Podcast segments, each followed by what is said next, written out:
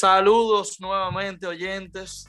Eh, gracias por escucharnos nuevamente aquí de vuelta entre pelotas en un segmento especial, especial porque hoy tenemos un invitado de peso eh, con experiencia basta, ya se puede decir basta por los años que lleva trabajando en el sector del deporte, específicamente la pelota, en cualquier tipo de puesto. Tenemos aquí a mi amigo eh, Pablo Sabiñón. Pablo, un saludito ahí.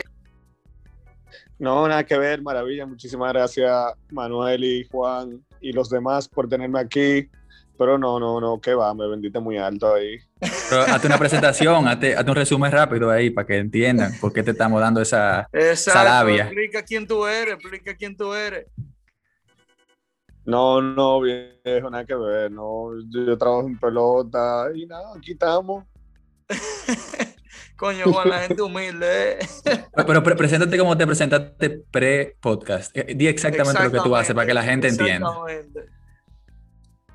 Yo con Chicago, yo trabajo como scout amateur del Este y como gerente de datos internacional. Y con el escogido, yo soy asistente al director de analítica. Normal y ya. Ustedes ven, señor, ustedes ven, es una persona que tiene experiencia vasta, como yo bien dije. Normal, eh, normal. Aquí hemos traído a Pablo y acompañado hoy con mi hermano Juan. Buenas noches, eh, buenas noches. Lamentablemente, Wiwi y Sebastián el día de hoy se ausentan pero próximamente estarían de vuelta para los próximos segmentos. Eh, Pablo, eh, vamos a comenzar primero hablando de la Liga Dominicana. Eh, entonces, Juan, te voy a dar la dirección para que vayas orientando ahí la conversación. Perfecto. Y buenas noches otra vez a todos y muchas gracias, Pablo, por sacar de, de tu tiempo para, para compartir con nosotros. Eh, tírate rapidito, si tú quieres, para los oyentes del podcast y aquellos que tal vez no sigan tan de cerca la pelota, que lo dudo, eh, que haya mucho porque es el deporte más grande del país, pero tírate rapidito cómo funciona la, Liga Nacional de Pelota o la Lidom, como la conocen la gente. Bueno, la Lidom está conformada por seis equipos que ellos juegan una, una serie regular entre ellos. Normalmente son 50 juegos, pero por la pandemia el año pasado fueron 30 y este año van a ser 40. De esos equipos, los que queden los primeros cuatro lugares avanzan a la, al round robin, llamado así, como básicamente unos playoffs. Y luego los dos mejores equipos avanzan a la final, aunque este año, igual que el año pasado, hay una vertiente de que si el cuarto y el quinto lugar quedan relativamente cerca. Ellos juegan un mini playoff para así darle un chance al quinto equipo de poder competir y poder llegar también a los playoffs. ¿Cómo funcionará ese, ese pequeño playoff? ¿Ya lo saben o, todavía es, un, algo que están trabajando? Sí, sí. No, ya, ya lo anunciaron. Por ejemplo, es eh, para el equipo que está en quinto lugar es muerte súbita. Para el equipo que está en cuarto lugar puede perder hasta dos juegos y se juega primero el primer juego en casa del equipo del que quedó en cuarto lugar y el segundo juego de ser necesario en casa del quinto equipo. O sea, que cogieron parecido a, no sé si, si, si te has seguido el basquetbol, no sé si lo sigues. Eh, normal, no, no, no, la gran cosa tampoco. Ah, bueno, pero se parece mucho al Playing Tournament que hicieron este año de, de, de la NBA. O sea, que puede ser que cogieron la idea de, de ahí. Muy interesante eso y, me, me, parece que le va a dar emoción a ese, a ese primer round robin, realmente. Claro, claro. Eh, nada, yo también pensaba, en este episodio lo que más quiero tocar, y creo que Maravilla estará de acuerdo porque fue el que realmente lo pautó esto, eh, es la parte de, primero, cómo mejorar, o sea, hasta cierto punto la Lidomi, hacerla, vamos a decir, más entretenida, especialmente tal vez en, los, en, términos de equidad en los equipos, porque eh, vamos a decir, la, ha sido dominada por dos equipos eh, el Licey y las Águilas en los últimos años, que han entrado ya a par de equipos y creo que... Eh, no, ya, es indudable que los toros y las estrellas están en la conversación, pero cuando estamos hablando... No, y el escogido también, ¿eh?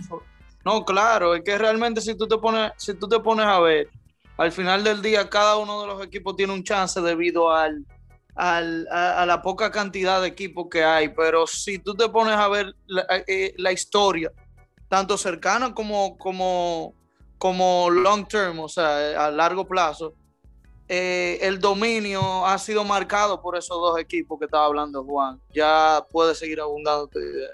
No, no, eh, muy, bien dicho. Eh, pero yo quería que Pablo, que yo sé que no estaba explicando pre, pre, la grabación, un poquito la razón por la cual ya ha habido un poquito más de... que, ya que los equipos están más parejos a nivel de nivel. Y ha habido paridad. Sí, y que nos explique la razón por la cual, primero, había un dominio tan grande de las, del de las Águilas eh, antes de que se hiciera el draft y que nos explique, que mucha gente tal vez no conoce ni sabe bien eh, lo del draft, cómo funciona el draft en la Liga eh, Dominicana de Pelota. Bueno, no sé si aquí están familiarizados cómo funciona el draft en Estados Unidos, en, todos los deportes. Que el draft Explica eso rapidito para que, para, que la gente vaya, para que la gente lo vaya entendiendo un entry draft. el draft se crea para intentar nivelar las oportunidades de todos los equipos. Por ejemplo, el equipo en el draft están todos los jugadores que nunca han tomado un turno profesional y entonces el equipo que quedó de último tiene el primer pick para así reforzarse con el que es, entre comillas, el mejor jugador porque es el number one overall pick el segundo equipo, el equipo que quedó en penúltimo, tiene el segundo pick y así sucesivamente para que todos los equipos se puedan reforzar y no pase lo que pasa en el fútbol de España, de Inglaterra, que tuvo los mismos equipos todos los años compitiendo y que es algo que antes de que se implementara el draft aquí pasaba mucho con, el con las Águilas. Entonces, ¿por qué era que el Licey y las Águilas, eh, ahí voy con la primera pregunta, ¿por qué era que el Licey y las Águilas eran lo que dominaban anteriormente y ahora ya no lo hacen.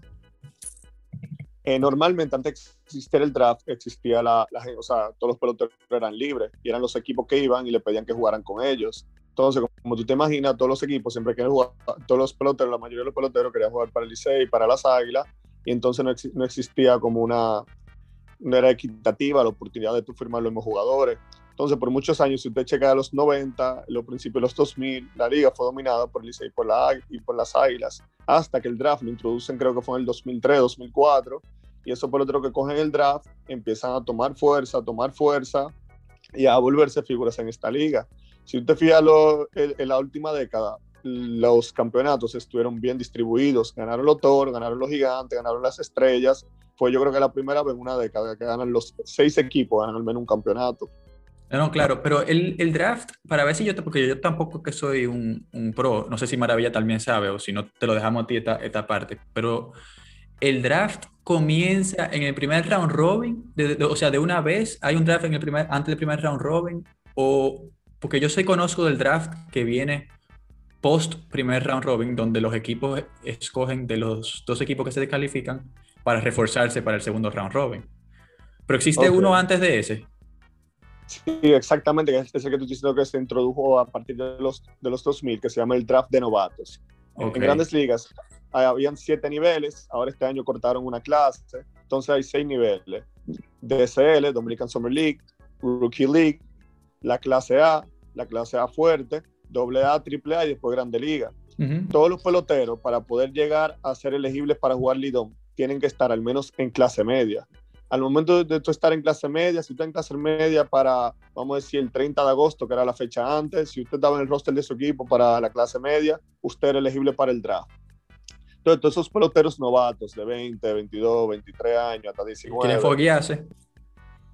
Eh, entran en la lista de 200, 300 peloteros y los equipos se encargan de elegirlos. Entonces ahí hay que empezar a elegir el que quedó de último. Que esa es la diferencia, por ejemplo, el draft del round robin. El draft post round robin, el que tú estás hablando, que es el de los dos equipos que son descalificados, el primer pick es el primer lugar. Exactamente, es el primer pick de este draft, lo hace el primer equipo, el que en primer lugar. Claro, tiene algún incentivo. pone como un premio. Exactamente, como incentivo. Son dos tipos de draft muy diferentes. No, no, perfecto, perfecto. una, una pregunta, Pablo, aprovechando, aprovechando que estamos hablando ya de, del draft. ¿Qué tipo de data o de dónde se recolecta la data eh, eh, para, para, por ejemplo, decir, ah, mira, este sería el prospecto número uno dentro del renglón de lo que conforma el draft del Lidón. O se toma la misma data que toman desde Estados Unidos, obviamente no precisamente la misma, porque ya, ya me, me, imagino que esos jugadores son tan sought after que es difícil alcanzarlo desde, desde aquí, de una liga tan, vamos a decir, diferente en su clase comparado a la MLB. Eh, quisiera saber si hay algún tipo de, data eh, eh, o de criterio por el cual se vaya a determinar qué jugador es mejor que el otro y que sea elegible para aquí, para, para jugar en Liga. Eso, esa pregunta es muy buena y la respuesta es muy compleja, porque normalmente, tú entiendes, el, mejor pelotero no es el pelotero que tú le quieres llevar el primer pick. Te voy a poner el mejor ejemplo, Juan Soto. Juan Soto es el mejor pelotero de su draft, definitivamente. Ahora, ¿cuánto tú no has cogido Juan Soto aquí en Liga Dominicana? Yo desconozco ese dato. Sé que Vladimir cogió, no cogió ni un pero, pero no Vladimir cogió algunos turnitos Sí, como tres juegos. jugó. esa pregunta. Pero es complejo porque el equipo me imagino que no permite que algunas superestrellas jueguen la cantidad de partidos que ustedes quieren. Yo, creo que va por ahí. Exactamente. Esa era la duda que yo quería esclarecer. No, porque me imagino que... Perdona que, te interrumpa, pero me imagino, y tú me corriges si estoy mal, que es mucho más complejo hacer un equipo hasta cierto punto en la Liga Dominicana de Pelota que en un equipo de Grande Liga, porque, o vamos a decir un draft de Grande Liga, porque en el draft de Grande Liga tú tienes de dónde, o sea, tú no tienes un pero de dónde escoger, más que tienes que estar graduado de high school y o tener tres o cuatro años en college y haberse ya y haber terminado esos tres o cuatro años. Aquí tú tienes que agregarle ese, ese sazoncito de que si el equipo, si es una superestrella muy grande, que tiene, que es un asset muy, muy valioso para esa organización, no es verdad que se lo van a apretar a un equipo si, si tienen miedo de que se pueda lesionar y que no ven ninguna ventaja en que él juegue. Y ustedes tienen que navegar por eso también y tener eso como, un, como una variable dentro de su, de su fórmula que ustedes utilizan. Exactamente. Y el mejor ejemplo de este mismo draft, el primer pick fue, fue Vladimir, si no me equivoco, el segudo pick después, no, el primer pick fue Tatis Jr., que lo tenían las estrellas. sí, al final fue Tatis, al final Tatis era un tipo nativo de San Pedro, su papá era el manager, y entonces habían, él, él, quería jugar, entonces habían varias vertientes que te daban el apoyo. Claro. Y entonces, por ejemplo, el segundo pick fue Vladimir, Vladimir vino por un equipo de la capital, el escogido tiene buenas relaciones con ellos, está bien, él va a jugar. Y el tercer pick fue Juan Soto, que Juan Soto todavía hasta el día de hoy no cogió un turno vestido de azul. ¿Tú entiendes? Entonces el cuarto pick después fue José Sirí, para los gigantes y José Sirio un pelotero que ha jugado toda la temporada aquí, un tipo que ha metido mucha mano. Entonces, tú, ya tú me entiendes el punto por qué es tan complejo esa pregunta. claro, porque, posiblemente, posiblemente, bueno, entre Juan Soto y Tatis, hay que, hay que, porque ya, yo veo realmente que, que para mí los equipos, cuando buscan ese tipo de draft, para mí buscan un pelotero que tenga buenos assets, pero que más que todo esté disponible. Entonces creo que por eso veo, veo gente como Sergio Alcántara jugando aquí, que ahora mismo ya creo que, se está desatando ya, ya en grandes ligas, cogiendo turnos. Eh, vemos un Tony Fan, que aunque no es de aquí, eh, eh, se desarrolló su pelota aquí. vemos esos tipos de personas que quizá no eran muy calificados allá y, y, realmente le salieron bien a los equipos que lo cogieron de aquí. Por ejemplo, Tommy Fan es otro, otro caso, porque Tommy Fan fue un refuerzo importado de aquí. Que Tommy sí, de Panamá creo que fue, ¿verdad? Él es, él es americano y entonces el, caso con Tommy Fan fue un tipo que se lesionó mucho esa temporada. Entonces eso pasa mucho también que los es como el de los toros del año pasado. ¿Cómo que se llama? Hunter Pence. Hunter Pence, sí. Hunter Pence, Hunter Pence. Hunter Pence es otro caso también, porque Hunter Pence fue un tipo que él vino para acá, revivió su carrera y gracias a eso pudo volver a conseguir contrato con Texas en Grande Liga. Que eso es lo que se ve aquí también. Peloteros que ya están, vamos a decir, fuera de su época. Por ejemplo, Chichi González, cuando pichaba aquí con el Licey, ahora consiguió contrato con Colorado y abrió hoy mismo en Grande Liga. Es el Le están dando más palo al pobre. Pero está en Grande Liga cobrando. Bueno, esto es una plataforma realmente. No, pero y además, para que vayan subiendo. En Colorado aquí no le dan palo. Ese es otra. Sí, a Chichi te lo puedo poner un play de 500 piles, van a dar, olvídate. olvídate de eso. Vamos un poco a, refrescar el tema eh, y, e irnos más eh, a la pelota americana, en este caso, ya que tenemos un personal aquí que, que, tiene esa experiencia por igual, eh, al haber trabajado y estar trabajando en Chicago aún. Pablo, háblame de cómo tú ves el sistema americano. Eh, ¿qué, qué, qué, qué, te parece? Qué, ¿Cómo te luce la MLB? ¿Qué es lo que la hace tan appealing, por así decirlo? Eh, ¿qué, ¿Qué hace que funcione esa para ti? ¿Qué es lo que tú crees que hace que funcione esa liga? Bueno, la verdad que lo que estamos viendo hoy en día y lo que se ve en todos los deportes, el jugador, el jugador loco es lo que hace que cada deporte funcione, lo que crea los fanáticos, lo que crea la emoción. Y el hecho de que estamos viendo esta época ahora mismo de, de Javi Baez, de Fernando Tati, de Mike Trout, de estos super atletas, super peloteros, yo creo que es lo que está ayudando a que el fanatismo en Estados Unidos vuelva a incrementarse con la pelota, porque la pelota fue por muchos años el deporte más popular de Estados Unidos. Y entonces, por ejemplo, ahora el básquetbol con estrellas como LeBron, como lo hizo Kobe en su tiempo. El básquetbol lo revivió Michael Jordan en el 95, pero era un deporte que no tenía tanta fama, pero yo creo que eso es lo que está ayudando a la pelota ahora. Igual que la pelota, y la pelota en su momento también la revivió Sammy Sosa y McGuire. Sí, en la competencia de honrón así mismo.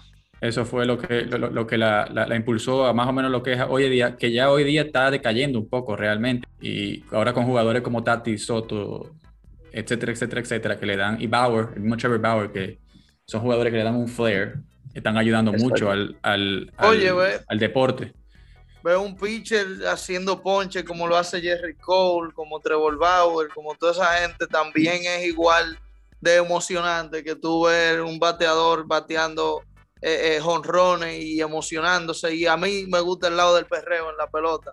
La verdad claro que, que yo me encuentro muy costumbrista y muy atrasado. Eh, vamos a ponerle tradicional el hecho de que un pelotero no pueda des desahogar su emoción frente a, a una ocasión específica de, de, de success. La verdad, no sé si tú has visto. Muy costumbrista. ¿Qué te parece eso, Pablo, a ti? Pero antes, a, antes, de que entren a eso, o sea, y que, entrando a eso, poniendo un ejemplo. No sé si ustedes han visto al, a Trevor Bauer y el canal de YouTube que tiene. Sí.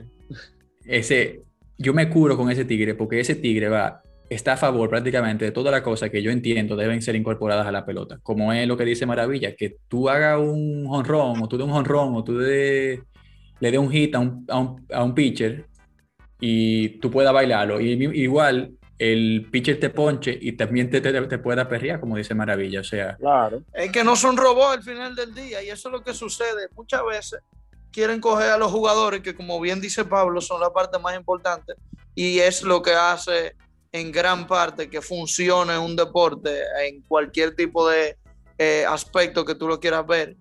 Eh, eh, es difícil tú ver que están manipulando jugadores y poniéndolo a, a, hacer robots por vía de que en un contrato le pudieran meter una sanción o de que porque la mayoría de personas lo vea mal eso. Realmente una cosa es el comportamiento de acuerdo a lo que establece un contrato y otra cosa es una, un asunto que no afecta para nada ningún tipo de, de, de, de, de, comportamiento, valga la redundancia, que tú vayas a tener frente a, a lo que tú acordaste con un equipo. O claro. sea, el hecho de tú perrear un jonrón o, o, un ponche no va a hacer que, que, tú faltes en tu contrato. Tú no estás faltando en ningún, no, ni, ahí, ningún puesto de ética. Ahí, en, ahí ese, entra, ahí entra lo que estaba aspecto. haciendo tan, tan polémico con lo de Tony La, La Russa y diciendo, y Germin, el Germinator, que, que, existen estos unwritten rules que están tan desfasados de, de, los tiempos de ahora, que te pone, o sea, te invita a decir Tony, a los Tony La Rusas que se vayan de la pelota, porque es lo que estaba matando y si se continúa va, a matar o va a disminuir la, la, popularidad del deporte y que venga Matt Trevor Bowers a, a, a, traer esa sangre nueva, igual que el Fernando Tatis y gente así que te va a dar lo nuevo. Pero ya cambiando el tema a algo que también entiendo que le, le da un impulso muy grande a la pelota, que es la analítica, que es tu fuerte. El, el fantasy es algo que realmente ha impulsado el deporte enormemente. Eh, prácticamente todo el mundo que yo conozco que, se que está envuelto en pelota o que se ha envuelto en pelota en los últimos años, lo ha hecho ya sea por el fantasy o, lo, o, o se vuelve más fanático por el fantasy. Claro, y lo hablamos antes, Juan, lo, hablamos antes. Recuerda que hicimos un segmento que hablamos la importancia de tú tener un fantasy eh, eh, para, para lo que es ese tipo de, de, entretenimiento y ese tipo de compañía como lo son MLB, NBA, fútbol, porque el, el, el customer está recibiendo un tipo de responsabilidad, por así decirlo, de alinear un equipo y y caerle atrás a un jugador, o sea, darle un seguimiento, el cual lo va haciendo entretenido para él cuando le va bien al jugador. Y si le va mal, busca un jugador nuevo que lo reemplace y le dé el success y así. Exactamente, exactamente. Como, ya habíamos mencionado todo eso. Pero yo quería preguntarle a Pablo, porque como ya tú dijiste, ya habíamos hablado de eso, pero yo quiero ir a, a la parte del Lidón. Ya que él está envuelto en Lidón, ¿Tú entiendes que existe una posibilidad de que aquí se haga un fantasy de la Liga Nacional y que pegue con, con la gente? Oye, la verdad que de que haya una posibilidad, yo te voy a ser sincero, yo no tengo idea. Pero ahora de que pegue, yo creo que yo creo que eso le diera como el extra sazón, ¿tú entiendes? Porque hay mucha gente, por ejemplo, que son muy fanáticos, que van al play, pero que no conocen bien sus peloteros, tú sabes. Y, cuando, por ejemplo, yo me acuerdo cuando yo estaba en un fantasy, que yo le sé que yo antes le daba pila de seguimiento y me tiraba juego, aunque no me gustaron los equipos, pero no podemos jugadores. Y sin embargo, aquí solamente son seis equipos, o sea, están muy limitadas tus opciones, tú vas a conocer todos los peloteros. Claro. yo creo que eso le agregar un fanatismo, pero ahora que yo vea que se haga un fantasía aquí, eh, no lo veo por ahora, para serte sincero, como que no he visto a nadie que tenga esa idea y los recursos, y entonces no sé. De, de interesante que, que, que, puede ser tú el que, el que sea uno de los que, de lo que trate de impulsarlo. ¿Por qué no? Bueno, por lo menos, por lo menos y, sembrándolo. No, porque yo no veo, yo no veo por qué, por qué debe ser un conflicto de interés, porque tú puedes dar una idea siendo parte de un equipo, decir, porque yo no sé cómo, cómo son las reuniones también, o sea, no sé cómo es las reuniones de equipo, pero tú puedes hablar con los eh, de niveles más altos dentro de la organización del escogido ya sea presidente, vicepresidente o incluso el, jefe de, analítica, que me imagino con quien tú trabajas, y que vayan sembrando a la Liga Nacional la idea del fantasy. Porque yo entiendo que si tú unes eso con las apuestas, los ingresos de la liga van a, incrementar en un porcentaje bastante alto, porque es un país... ahí está el problema, porque por ejemplo, todo el mundo que trae un equipo de MLB no puede jugar un fantasy, por eso está prohibido por el contrato de MLB. Claro, pero obviamente ustedes no van a jugar, pero ustedes pueden hacer la, la, la, propuesta. la propuesta de crear un fantasy, porque ustedes no van a jugarlo. O, o, es que, o, es que la, la, la, gente no puede crear un fantasy, ni si ustedes ni siquiera pueden crear un fantasy porque tienen algún, algún eh, contrato con la MLB. La verdad es que yo no, no me sé tanto detalle así, pero sabes que uno mejor no, no pregunta mucho de eso, tú sabes. Okay. realmente, cuando, hable con, yo creo que ellos deben de evitar. Yo, yo me, me, tocará hablar con, con, una con algunas de las personas que yo conozco que están ahí y preguntarle, como alguien de fuera, la razón por la cual eso no existe. Nos toca a nosotros propulsar esa idea, la verdad. ¿Por qué no? Yo, yo aunque, aunque tengo por donde entrar. Yo, yo veo un con así de ya aparte de que sean seis equipos, recuerda que la liga de aquí tiene jugadores que son bastante cambiantes. Entonces, es el tú no vas a saber más o menos cuánto va a durar, por ejemplo, como dijo Pablo, tú puedes eso, un eso es parte. pero tú no sabes cuántos juegos va a durar.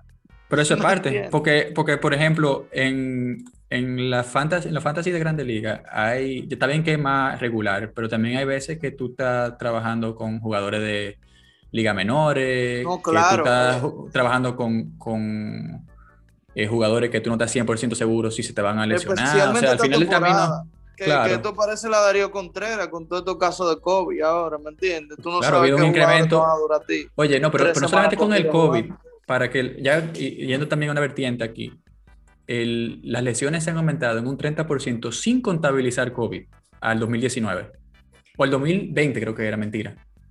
Al, o el 2019. Ahora no, yo no me acuerdo cuál de los dos años, creo que era el 2000, al 2019, que, que se había incrementado un 30% para la misma fecha, sin, sin contar COVID. So, es una locura eso y entiendo que aunque tú no estés seguro de los jugadores que van a jugar o no van a jugar, que puede ser una idea interesante y obviamente creo que en este país tiene que estar eh, atado con las apuestas, porque por ahí, por ahí sí puede, puede ser que te, que te pongan un freno si no, si no hay algo por esa vía.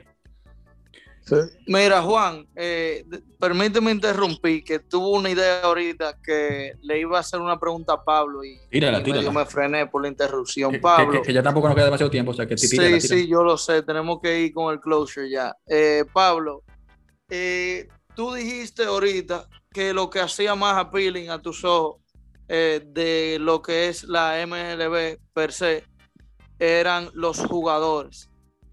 Visto que tú dices eso, visto que tú dices eso, veo que muchos de los jugadores que, eh, que, sobresalen allá en la Major League Baseball juegan al menos uno, tres, cinco, diez juegos, nadie sabe cuánto, pero llegan a jugar aquí en suelo dominicano. Teniendo esas herramientas aquí, esos, jugadores que dan tanto entretenimiento, eh, el solo mencionarlo en un roster, ¿por qué todavía yo siento que la Liga Dominicana no está llegando a, su, a, su, a su tope a nivel de, entretenimiento? ¿Por qué si no hay un play abierto para que vaya la gente? ¿Por qué yo no siento que hay un seguimiento per se de la pelota cuando no están esos play abiertos? Porque no es lo mismo. ¿Me entiendes? ¿Por qué no, no, no va en crecimiento si tenemos ese punto eh, tan importante que son los jugadores de gran nivel, que eso no lo puede decir cualquier liga del mundo. La verdad, nosotros somos privilegiados por eso. ¿Qué te parece a ti eso? Sí, tú, tienes un punto ahí, pero también tienes que acordar de que eh, la pelota antes, por ejemplo, los jugadores de la época, que es Miguel Tejar, Rafael Furcal, el mismo Papi vino a jugar aquí varias veces, eso es algo que ya no se ve, pero yo no veo como que la liga como que haya, o sea, este, año porque no hubo, no hubo, o sea, público por la pandemia, pero normalmente yo veo siempre que muchísimos fanáticos le dan muchísimo seguimiento, las redes sociales cuando está en época de pelota son una cosa de otro mundo. La verdad como que yo no veo eso tampoco, como que haga falta de seguimiento aquí en esta liga. Esta temporada sí lo vi por la falta de público, pero yo la veo bien, en verdad.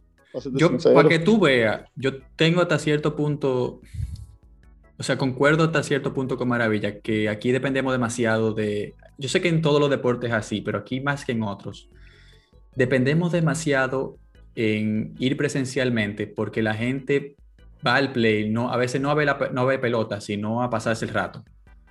Y creo que lo que Maravilla está tratando de preguntar es... Oh, pero Pablo era el primero que estaba en la chelcha ahí. No importa, podía estar de que estrella y gigante y, él estaba en el play ahí.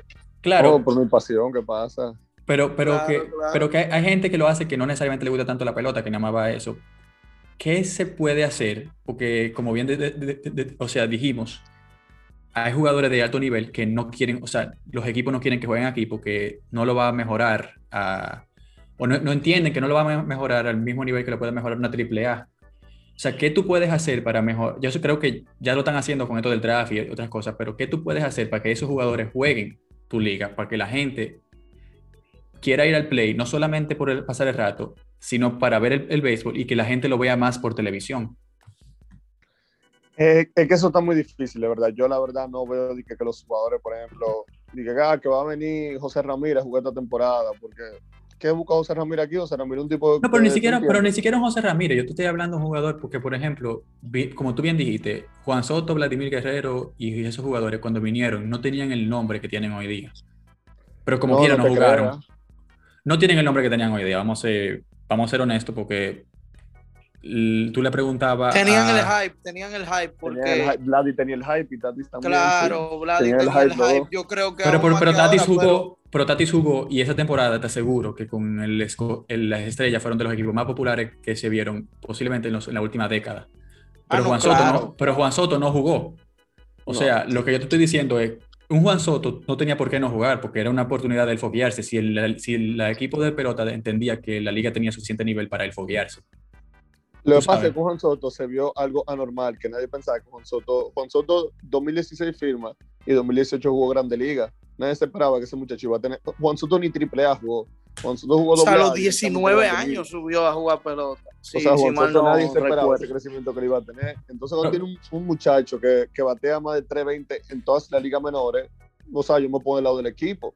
¿Tú entiendes? Como que si Juan Soto, te voy a poner, si Juan Soto se lesiona, no ganan la Serie Mundial ellos.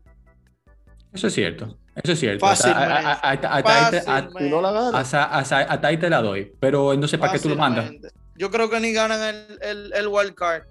Nada, o sea, nosotros. Pero ¿para qué, pero ¿para qué tú lo pones en el draft entonces? No, es que van automáticamente, eso no es el equipo que lo pone, es la liga que lo elige. O sea, la liga puede elegir un jugador que yo entiendo, o sea, que ellos no saben si va a jugar y lo ponen adentro. Exactamente, puede ser un tipo. El criterio parece que está un poco aleatorio. Pues ahí, ahí es que entonces es, que deberían tal vez mejorar el. Sí, aquí deberían de poner algo como con una data más realística, ¿me entiendes? Eh, Por lo menos. si tú me interrumpiste y me excusa, tú nunca sabes lo que va a pasar en la pelota. Te lo voy a poner así: Juan Soto mató en dos años, digamos, un año y medio y jugó Grande Liga. Pero ¿qué hubiese pasado si Juan Soto se lesiona y se pierde la Liga Menor entera, ahí el equipo le crea un interés que dicen, oye, Juan Soto hay que mandarlo a jugar y lo manda a jugar aquí porque existe un interés. Pero si no existe el interés del equipo, el tipo tuvo saludable el año entero, ¿para qué lo, yo lo voy a mandar a que se desgasta ya y me venga cansado sprint training? Porque esta liga se acaba y el mete empieza sprint training de grande liga. Ese es el problema.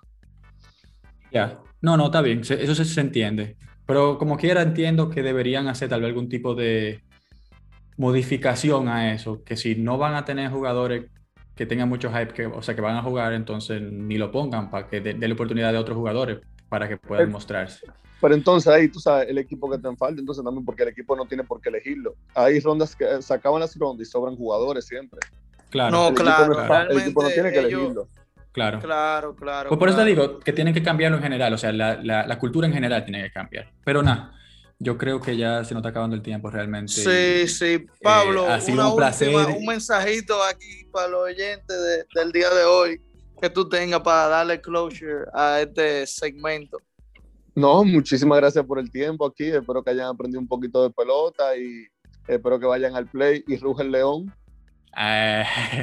aquí con el león tirando para de todo. Tirando para los Ustedes saben, una persona de vasta experiencia en pelota, sigo insistiendo. Eh, les habló el día de hoy. Muchísimas gracias a ti, Pablo, por asistir al programa. Y gracias, Juan, por acompañarme el día de hoy. Eh, y gracias a ustedes, oyentes, por llegar hasta aquí. Eh, un abrazo bien grande y nos vemos en la próxima. Ya tú sabes. Corta todo.